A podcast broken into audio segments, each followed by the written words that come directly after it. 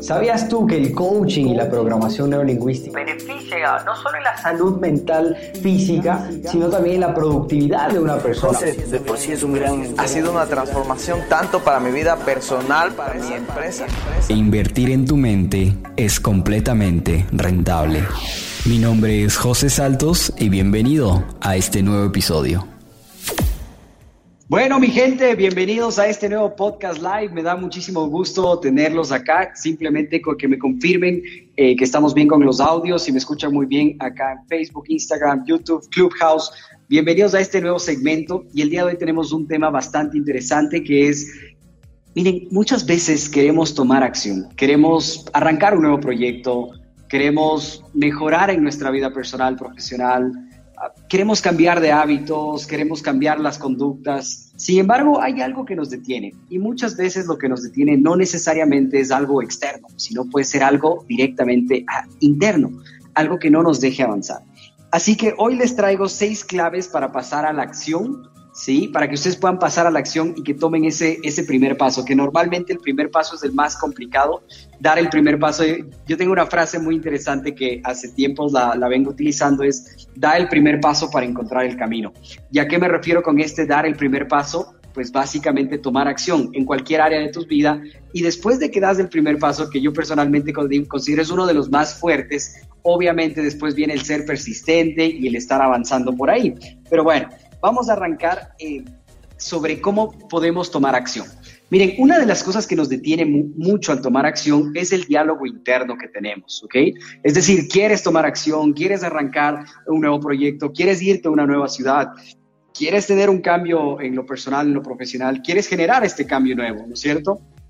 Pero automáticamente viene este diálogo interno y este diálogo interno es el que no nos deja avanzar, porque prácticamente qué es lo que empezamos a pensar, uy, no, esto no va a funcionar, y si me sale mal, y si no es como yo esperaba, y si todo esto mm, realmente no es lo mío, ¿y, qué pasará si, si después hago esto y no funciona? Y aquí viene un recuerdo, una pequeña historia que les quiero comentar. Cuando arranqué mi primer negocio, tenía 18 años y no sabía si iba a ir bien o mal pero algo muy bonito que es cuando quieres arrancar un nuevo proyecto es que normalmente o personalmente a mí me pasó es que eres muy positivo. Estás pensando lo mejor, ok, me va a ir bien, eh, piensas cosas positivas y demás. Y por eso el tema del pensamiento positivo, de la actitud positiva, de tener una buena actitud, es algo fundamental. El, el tener ese pensamiento de decir, oye, van a ir cosas buenas o lo que viene está por venir. Y creo que eso es algo fundamental en los seres humanos porque si no fuéramos de esa manera no haríamos absolutamente nada en ningún área. Entonces, el, tomar, eh, eh, empezar a tener el control de ese pensamiento y empezar a pensar bien. ¿A qué me refiero con esto?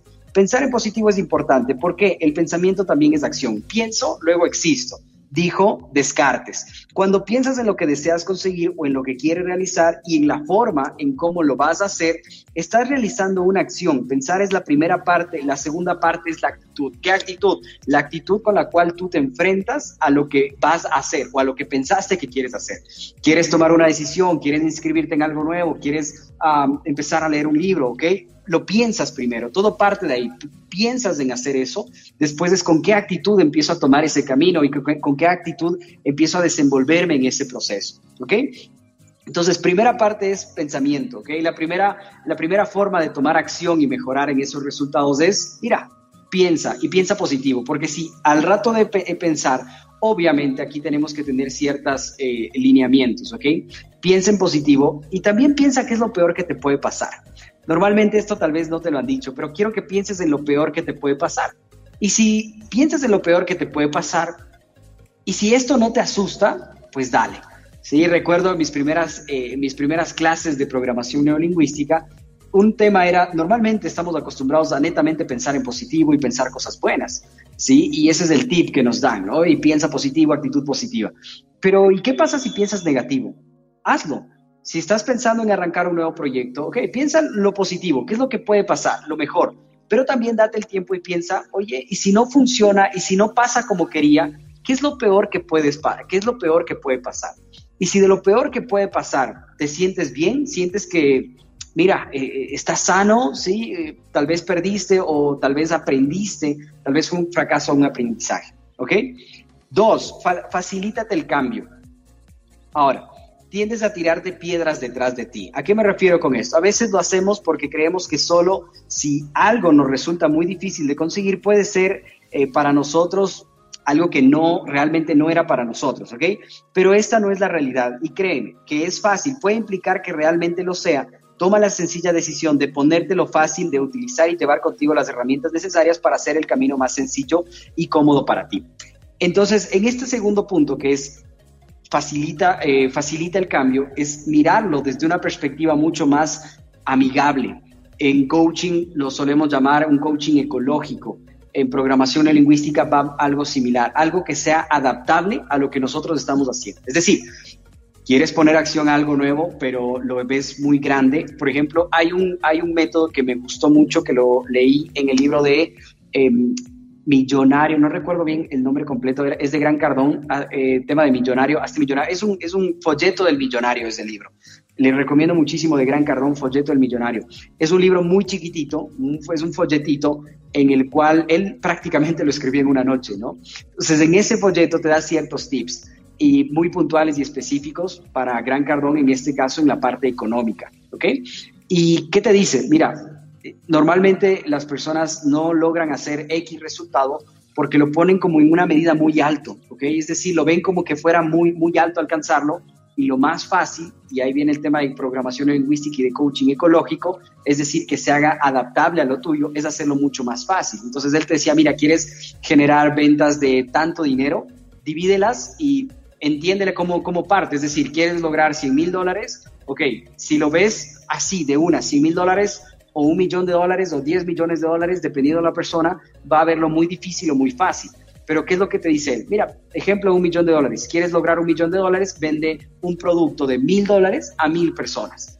Y listo. Si te das cuenta, es como que mil personas es mucho más fácil obtener que verlo directamente el millón. Entonces, mil personas mil, eh, mil dólares por persona igual a un millón de dólares. Entonces, eh, de esta manera, ¿qué es lo que él hace? Él lo llama o le determina como matemáticas millonarias. Ya que se enfoca con este tema de eh, matemáticas millonarias, es básicamente haz una suma y resta de números que sean fácil y entendible para ti. ¿Quieres lograr X, X resultado económico hablando monetariamente? Divide para lo que vende tu, servicio. Quieres facturar, eh, no sé, el, 10 mil dólares en una semana, divide cuánto tienes que vender eh, para cada 250 eh, dólares que cueste tu producto, cuántas personas necesitas. ¿Listo? Creo que salen como 500 personas por ahí o menos. Entonces, sacas esto y tu cerebro automáticamente lo ve mucho mejor. Miren que esto yo lo apliqué sin, sin querer, por decirlo así, hace unos años atrás cuando tuve la oportunidad de traer a Jürgen Klarich. Traigo a Jürgen Klarich acá al Ecuador con un amigo y al traer a Jürgen, era como que, mira, tenemos que vender, eh, creo que era mínimo 30, 25, 30 personas. Obviamente ya generábamos utilidad, pero teníamos que vender 30 personas. El país, Ecuador, estaba pasando por una situación bastante fuerte, eh, tema de crisis, aunque a la final casi siempre pasa en crisis esos países de Sudamérica, pero a donde voy es lo siguiente si, si, tú lo hubieras visto como que, wow, son 30 personas de 2.500 dólares, porque en ese entonces cobraba 2.500 dólares el programa, el Master Trainer de Neuroventas, 2.500 dólares, 30 personas, uff, eso es imposible. Pero con, con, con, mi socio y con mi amigo, con Jorge, quedamos y dijimos, oye, mira, solo son 30 personas. No lo veo como que, wow, son 30, solo son 30 personas. Tenemos todo el Ecuador, ¿Cuántos habitantes hay en el Ecuador? 17 millones. Digamos que del 1%, ¿cuántos es eso? 1.7 millones. De ese 1.7 millones, que son personas teóricamente que tendrían el poder adquisitivo, yo solo quiero 30. ¿Cuántos habitantes tiene la ciudad de Quito, donde fue el evento? 3 millones. Yo solo quiero 30 de esos 3 millones. Y de esa manera hicimos el primer evento y a la final no vendimos 30, vendimos 41. Entonces salimos, eh, salió un evento, la verdad, eh, bastante interesante económicamente y de, de, de diversas formas, ¿no? Ahora, vamos con la siguiente. Eh, número tres, no hagas conjeturas. ¿Y a qué me refiero? Tu imaginación exagera las dificultades y después resulta que no era para tanto. O no asumas, no juzgues, no, no interpretes, que es ese ají que se menciona en coaching. No, no, no metas ají a, a las cosas. Por, por, ahí se dice que las personas en general sufrimos más por lo que pensamos que por lo que es la realidad. Entonces, no sé, eh, temas, por ejemplo, de eh, eh, estás en el trabajo y tú empiezas a justificar. Yo recuerdo, por ejemplo, en temas de ventas, un colaborador me comentaba, me decía, no, José, es que ya no va a comprar el cliente, ya le estoy llamando, no me responde y, y demás, o sea, cosas muy complicadas. Y a la final el cliente no respondía, etcétera, porque, bueno, por la circunstancia que estamos pasando, le había dado COVID, no podía, estuvo, estuvo muy mal, dos semanas después no le contestaba el teléfono, después le llamó a su correo electrónico, él escribió, perdón, a su correo electrónico y les respondió y le dijo, oye Felipe, muchas gracias por, por escribirme, la verdad no he topado el celular porque he estado de esta manera, etcétera, etcétera, y acabo de revisar los correos electrónicos. Y eh, la persona compró, es decir, no, no asumas, no, no, no hagas eh, conjeturas, ¿ok? No, no, no pienses que lo que tienes que hacer es mucho más difícil. Por eso normalmente si se dan cuenta las personas, y arranca el tema de programación no lingüística, de cómo expresamos y cómo hablamos, es decir, si estás aprendiendo algo nuevo y por ahí dices, no, es que esto es muy difícil, ya desde ahí le estás complicando todo el proceso. ¿Listo? Entonces, número tres, no hagas conjetura. Número cuatro, después voy a hacer un, breve resumen eh, de, los seis puntos. Aprende a dar el primer paso. Y eso es justo con lo que arranqué, ¿no? Con la, la frase que arranqué. Es da el primer paso para encontrar el camino o da el primer paso para crear el camino. ¿Listo? Un camino de mil millas comienza con un solo paso. Eh, te has acostumbrado a decir que te gustaría hacer, pero no a intentarlo hacer mira, quiero hacer este proyecto, quiero irme a vivir acá, quiero, quiero arrancar con esto, pero no das ese primer paso. Entonces, créeme si te digo que lo que te impide empezar es solamente la falta de costumbre, de empezar a tomar pequeñas decisiones y acciones diarias. Y un, y un tema muy interesante que me mencionaba es, muchas veces las personas no concretamos. Y esa falta de concretar arranca desde tender la cama, ¿ok? Eh, que por cierto, hoy viajé eh, y no tendí la cama. Normalmente todos los días tiendo la cama, ¿no? Este, pero eh, eh, Omar también me dice por acá que no ha tendido la cama, ¿no? Entonces, eh, mira, normalmente tender la cama son cositas tan chiquitas, ¿no? Y hay un video motivacional muy bonito en Facebook que sabe circular de, de un militar de Estados Unidos que dice, mira, un, un, día, un día extraordinario arranca desde que tiendes tu cama. Si eres de las personas que tienen esa capacidad de ser ordenado, de ser disciplinado. Y desde esas pequeñas cositas vamos aplicando estas herramientas. Tender la cama, este, trabajar de, de cierta manera, concretar, es decir, ir concretando, por más pequeño o grande que sea, la idea es que tú concretes directamente. ¿Listo? Por acá me traen para ver eh, Instagram. Súper, mi gente de Instagram, bienvenidos. Por acá voy a estar pendiente igualmente eh, de sus preguntas y demás. Vamos a estar por ahí en Instagram. Y bueno, vamos punto número 5, eh, ¿ok? Entonces, a ver, para, para, terminar el punto número 4, que es aprende a dar el primer paso. Mira, a veces no estamos habituados a caminar por nosotros mismos, sino llevados por la inercia o guiados por los pasos que dan otros a nuestro alrededor. Así que ya sabes, la única forma de hacer esto es dando ese primer paso. Oye, quisiera estudiar tal carrera, pero, uff, ¿y qué tal si no es para mí? O quisiera arrancar este proyecto. Miren, yo arranqué a estudiar una maestría y, no la terminé, no porque este, no me daba, por decirlo así, pero eh, no la terminé porque no me gustó. Y, porque, y José, pero es que tienes que concretar eso, pues que si no me gusta, prefiero no, no continuar pero probaste, diste ese primer paso. ¿ok? Entonces, por eso ahorita el punto número cuatro es dar ese primer paso.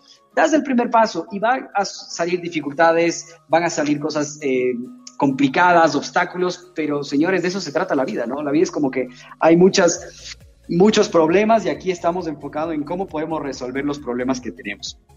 Número cinco y súper importante, y creo que muchas personas lo han mencionado, disfruta mientras actúas, disfruta ese proceso de que estás haciendo. Yo sé que todos quisiéramos ya este, los resultados locos, tal vez la casa de tus sueños, el auto de tus sueños o lo que tú quieras. Yo ahorita estoy, estoy construyendo junto a mi esposa mi casa y estamos viendo el proceso y estamos disfrutando el proceso. ¿ok? Eh, igualmente, cuando eh, arrancas en cualquier cosa, por ejemplo, yo recuerdo el momento, tuve que vender mi auto para traer a Jürgen eh, en ese entonces y fue disfrutar el proceso porque yo ahí me, movilizaba sin auto y, me movilizaba sin auto porque vendí el auto para traer a Juring y después de eso emprendí, traje otras cosas y ya me pude comprar nuevamente el auto, ¿no? Pero ¿a dónde voy con todo esto? Es disfrutar el proceso, es decir, tú estás en un viaje, tú disfrutas del viaje, no pasas mal genio por el viaje. La idea es ir disfrutando de esos pequeños detalles. Estamos haciendo estos podcasts live y voy disfrutando y es un espacio que me gusta estar. Estén 10, 20, 100, una persona, no importa la cantidad de personas. Lo que me gusta es disfrutar este proceso y empezarlo a hacerlo como un hábito para mí. ¿Listo?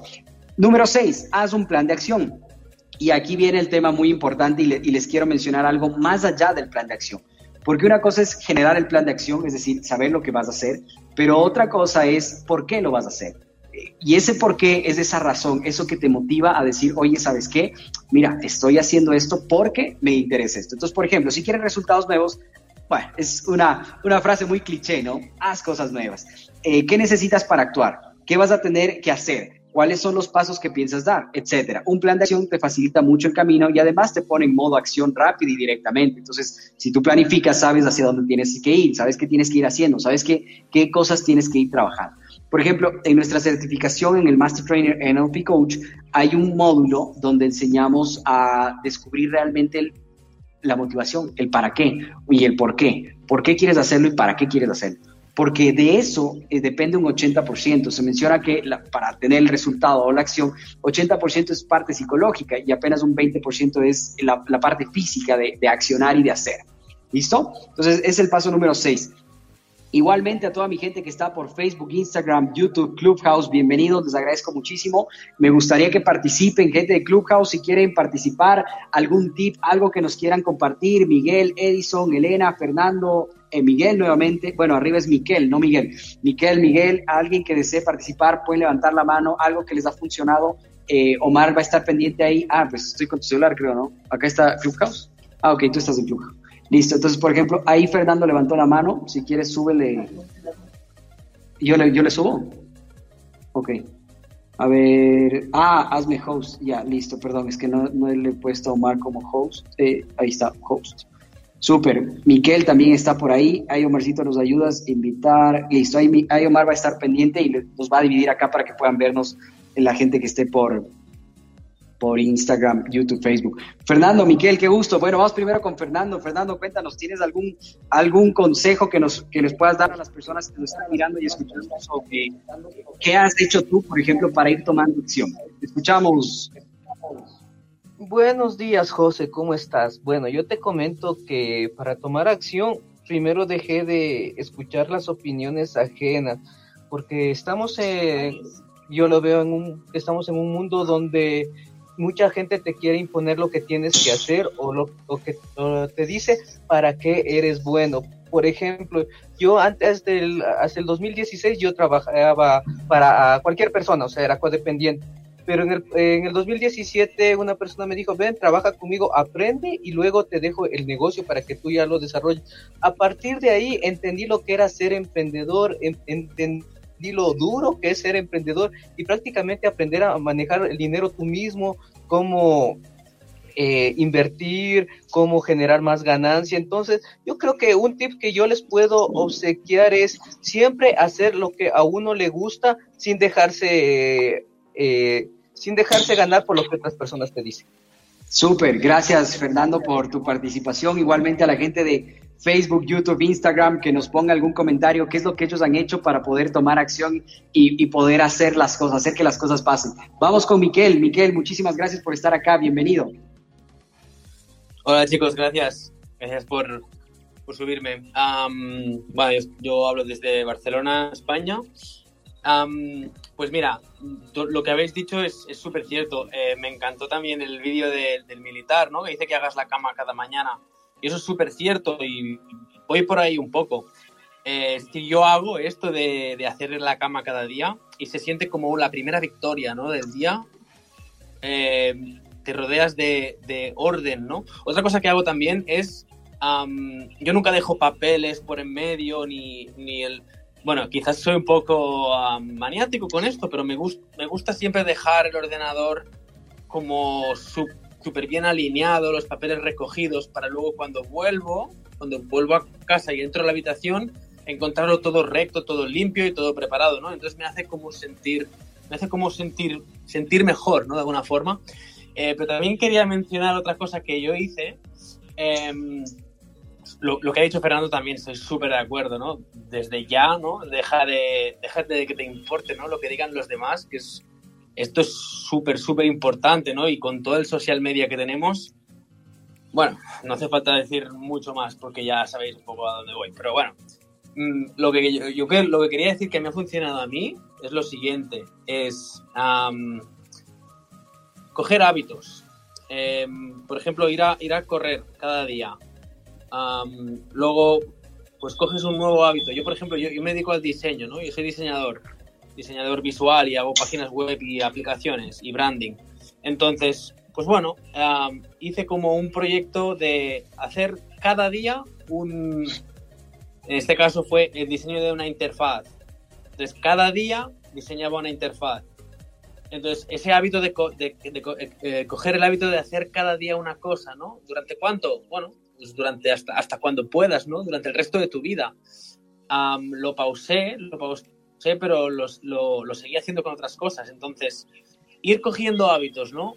Esto va muy bien, lo de hacer una cosa cada día durante el resto de tu vida y, e ir añadiendo otras, ¿no? A ver cuántos hábitos puedo hacer, a ver cuántos hábitos puedo sumar, ¿sabes? Y así coges el hábito de adquirir nuevos hábitos y eso pues poco a poco te ves al final del año, por ejemplo, leer, ¿no? bueno, a mí porque me gusta leer y leo, leo todos los días, ah, pero yo de pequeño no, no leía, no, no, me, porque no me gustaba nada. Por ejemplo, ¿no? Leer, leer 10 páginas de un libro cada día, a algunas personas que no tienen el hábito de leer eh, les cuesta un poco leer, ¿no? Pero si les dices, les dices, bueno, pues léete 10 páginas de este libro cada día, bueno, pues se hace menos pesado, ¿no? Y al final del año, al final del año te has leído a lo mejor 10 libros. ¿Cómo, se queda uno? Entonces todo ese conocimiento te va influyendo, ¿no? Entonces coger nuevos hábitos, coger nuevos hábitos cada día, pequeñitos. Empieza con poco, ¿no? Pero nueva, por ejemplo, fotografía, pues toma una foto cada día y postéala en tu Instagram y creas un Instagram nuevo de fotografía donde estás subiendo contenido cada día y te lo tomas como un hábito y no tienes quizás esa presión de, oh, tengo que subir eh, tantas fotos. Pues bueno, pues sabes que tienes media hora al día para hacer una foto, subirla, escribir un texto y eso al final del año pues tienes 365 fotos que en alguna cosa van a ir a parar pues lo mismo con, con, todo, ¿no? Yo aplico un poco esto, ¿no? Ir cogiendo pequeños hábitos de esta manera y algunos, algunos eh, los abandonas, luego, adquieres otros nuevos. Pero bueno, eh, no sé si me estoy entregando mucho, pero es eso, es eso. Súper, súper, Miquel. Más bien, muchísimas gracias eh, por tu aportación muy valiosa. Muchas gracias. Igual, invitarles a todas las personas que están por acá en Clubhouse Ah, miren, cuando gusten, estamos haciendo estos podcasts los días martes, miércoles, jueves a las 11 a.m. hora México, Ecuador, Colombia, Perú. Eh, y si quieren ustedes hacer alguno, bienvenido con nosotros, podemos trabajar en equipo, hacer algún clubhouse del tema que les interese, pueden escribirnos por Instagram y nos mandan un DM con la palabra clubhouse y con eso eh, podemos, o podcast más bien dicho, para, para que el algoritmo no nos afecte por ahí. Gracias, eh, gracias Miguel nuevamente. Vamos ahora con Miguel, que, que, acaba de subir también acá a la sala de Clubhouse, a la parte de speaker. Bienvenido Miguel, cuéntanos un poquito si tú tienes algún tip o algún consejo que les puedes dar a las personas para tomar acción. Hola, buenas tardes o buenos días, no sé en dónde se encuentren. Gracias, José, gracias, Omar. Me, me atrajo mucho el título porque los días lunes a las 8 y 30 de Miami hago una sala de decisiones y acciones. Entonces quería aportar de que todas las acciones que tomamos vienen de, de una decisión. Y muchas veces eh, olvidamos lo que es ser efectivo y eficiente para poder tener un resultado positivo. Hay muchas personas que hacemos muchas acciones durante el día. Nos la pasamos ocupado de 7 de la mañana a 10 de la noche, muchas cosas se hacen. Y al final del día, bueno, ¿y qué lograste? No, pues no mucho, pero estuve súper atareado. Entonces es cuando las decisiones realmente no están enfocadas y las acciones no están enfocadas a, a cumplir alguna decisión que se haya tomado. Eh, yo siempre coloco el, ejemplo de la otra punta del palo y es que cada vez que tú tomas una decisión, la consecuencia de esa decisión está agarrada en la otra punta del palo. Entonces, para donde lo muevas, hay una consecuencia. Y depende de eso, tú tomas acción o no tomas acción. Por ejemplo, si estás en peligro, muchas veces es mejor no tomar acciones porque quieres evitar correr riesgos eh, por decir algo, que algo se está derrumbando o hay un atraco en un banco y tú quedaste ahí, pues tú prefieres no moverte, quedarte quieto, no tomas ninguna acción. Pero esa es la decisión de no actuar porque estás en peligro de algo. Y muchas veces simplemente es cuando tomamos la decisión y sabemos cuál es la consecuencia, podemos empezar a visualizar cuáles son las acciones correctas que me guíen a la consecuencia que yo espero. Entonces, muchas veces esas decisiones sería bueno tomarlas al contrario. ¿Cuál es la consecuencia que yo quiero? Yo quiero la casa con backyard, quiero la casa con dos garajes, quiero una casa de dos pisos y ahí empiezo yo a retroceder y empezar a mirar acciones. Si yo quiero una casa de dos pisos, ya descarto ir a ver casas de un solo piso. Si la quiero con dos garajes, descarto todas las que tienen un garaje. Si tengo un presupuesto y ahí empiezo yo a hacer pequeñas acciones en pro de esa consecuencia que quiero. Muchas gracias, soy Miguel y quería ayudárselo con ese aporte. Súper, Miguel, Miguel, gracias. gracias. Gracias por compartir este, esta información muy valiosa, la verdad. Bueno, eh, continuemos un poquito con todo esto. Miren, algo que también me gusta mucho, eh, algo que topó Miguel, automáticamente hizo un recuerdo a mí, es el tema de la planificación en el horario. ¿Cuál es el horario? ¿Cuál es el horario? No sé, Omarcito, si tengo un retorno nada más que me dé eso. Eh, el horario, qué horarios vamos a hacer las cosas. Y lo típico es llevar una agenda. Eh, sin embargo, yo no comparto muy bien ahí. Yo, yo conozco, y si ustedes por acá conocen a más, más tipos de agenda o más tipos de planificación, por ejemplo, algo que me gusta a mí es, hay tres tipos eh, que yo conozco y manejo normalmente de cómo manejar en el día a día. Primero está la agenda típica, ¿no? La agenda que tienes de 7 a 8, de 8 a 9, de 9 a 10 y demás. Entonces es una agenda muy típica y esta agenda muchas veces personalmente lo que me hace es complicarme o me estresa porque ya me pasé un minuto y ya no pude completar y, ya pasé el tiempo o se me pasaron unos minutos y automáticamente digo, uy, no, esto no va por aquí y, y me empiezo a yo mismo a acabar, ¿no? Mentalmente con ese diálogo interno. Ahora, hay otra, ojo que ese, tipo de, eh, de, planificación puede servir a ciertas personas, pero hay otros dos que me gustaría compartirles a ustedes. La segunda es dividirlo en tres etapas, día, tarde y noche y en día, tarde y noche tú colocas las actividades. Esto es un poco más para esas personas que son, quieren ser un poco más eh, libres, por decirlo así, no trabajar netamente con un horario específico, pero tú sabes que en la mañana tienes que hacer X, Y, Z actividad, en la tarde tienes que hacer otras actividades y en la noche haces otras actividades. El horario es, mira, depende de ti, a la hora y al momento que tú puedas hacerlo y automáticamente eh, es, un, es algo mucho más flexible, ¿listo? Entonces es algo mucho más flexible donde tú sabes que en la mañana tienes que hacer ciertas cosas en concreto y tú la haces al momento que tú quieras. Que si tenías que ir a correr a las 7 de la mañana pero no alcanzaste, puedes ir a las 9 de la mañana y simplemente pones un check porque lo has completado, porque lo has hecho, ¿listo? Esa es la segunda, la, segunda tipo de agenda que yo normalmente suelo manejar.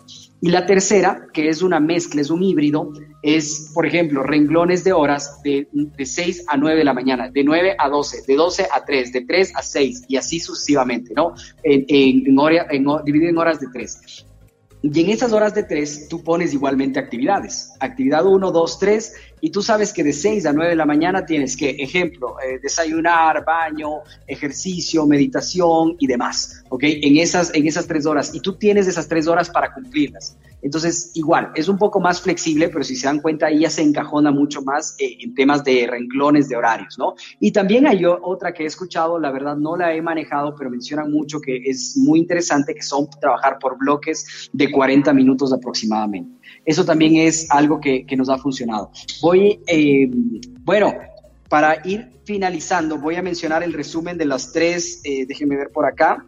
Teníamos el tema de cómo, cómo pasar a la acción sin preocupación. Por acá en Clubhouse han compartido grandes personas información muy valiosa que les agradezco por su tiempo y la información. Y voy a resumir eh, las, los seis, las seis em, en este caso los seis pasos para los seis pasos, las seis claves, como lo quieran llamar, para poder hacerlo. Primero, empieza pensando bien, ¿listo? Es decir, ten un buen diálogo contigo mismo, piensa de forma positiva a lo que vas a hacer. Número dos, eh, facilítate el camino, no empieces a tirarte piedras a ti mismo. Número tres, no hagas conjeturas, es decir, no exageres las dificultades, no exageres lo que está por el camino, los obstáculos y problemas demás. Número cuatro, aprende a dar el primer paso en cualquier área de tu vida. ¿Quieres, hey, mira, estoy pensando en, ir al gimnasio, inscribirme en un gimnasio? Ve ese momento y hay algo que me gusta mucho, es el momento que te surge la idea, tomar acción. Algo que me encanta, por ejemplo, de mi esposa, mi esposa es que ese rato piensa algo y automáticamente ya está manejando con las personas o, ya le dice la idea, porque muchas veces dices, ah, mira, tengo que decirle esto a tal persona y pasa el tiempo y no le dices. Entonces, el rato que se te ocurrió, ese rato toma la idea y llévala a la acción. Entonces, aprende a dar el primer paso. Número cinco, disfruta mientras actúas. Seis, haz un plan de acción. Y por acá también que eh, Miquel, Fernando y Miguel nos han compartido mucha información muy valiosa. Así que nuevamente agradecerles por su tiempo, deseándoles un excelente día, tarde, noche, dependiendo de donde nos escuchan y nos ven. Mi nombre es José Saltos, ha sido un placer estar por acá con ustedes en este podcast live. Muchas bendiciones a todos y éxitos. Que pasen bien. Chao.